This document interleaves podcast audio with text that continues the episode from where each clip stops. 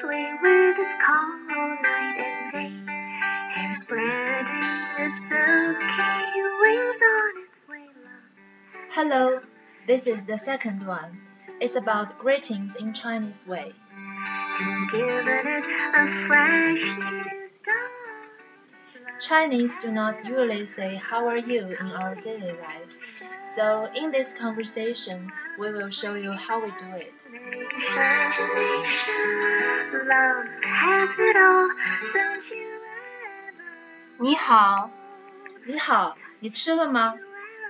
我吃过了，你呢？我也吃了。你去哪儿？